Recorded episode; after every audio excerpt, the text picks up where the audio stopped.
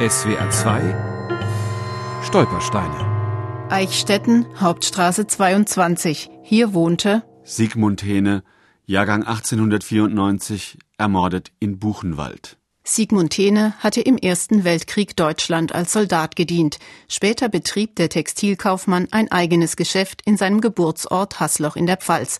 Als Jude war er dort allerdings zunehmend unerwünscht. Das war ein sehr großes Nazi-Dorf und da hatten wir sehr, sehr große Schwierigkeiten.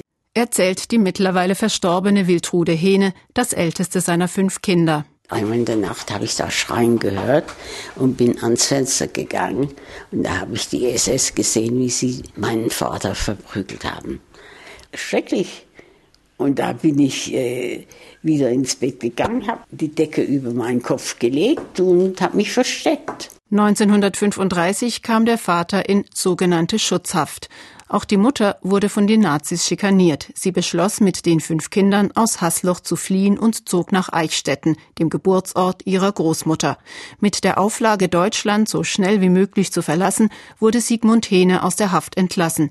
Er verkaufte sein Haus und ging im Frühjahr 1938 noch einmal zu seiner Familie, um sich zu verabschieden. Einmal, vielleicht zwei Jahre später, ist er zu uns nach Eichstätten gekommen, weil er über die Grenze nach Frankreich wollte. Nach dem Krieg fand Tochter Wildrude heraus, dass die Flucht misslungen war. An der grünen Grenze hatte die Gestapo ihren Vater Sigmund Hähne entdeckt und ins KZ deportiert. Und dann ist er dann nach Dachau gekommen und von Dachau nach Buchenwald.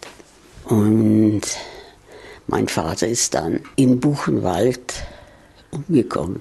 Er ist offiziell Lungenentzündung gestorben, wie alle in Buchenwald, aber er ist ermordet worden, zwei Tage vor seinem 48. Geburtstag. SWR 2 Stolpersteine, auch im Internet unter swr2.de und als App für Smartphones.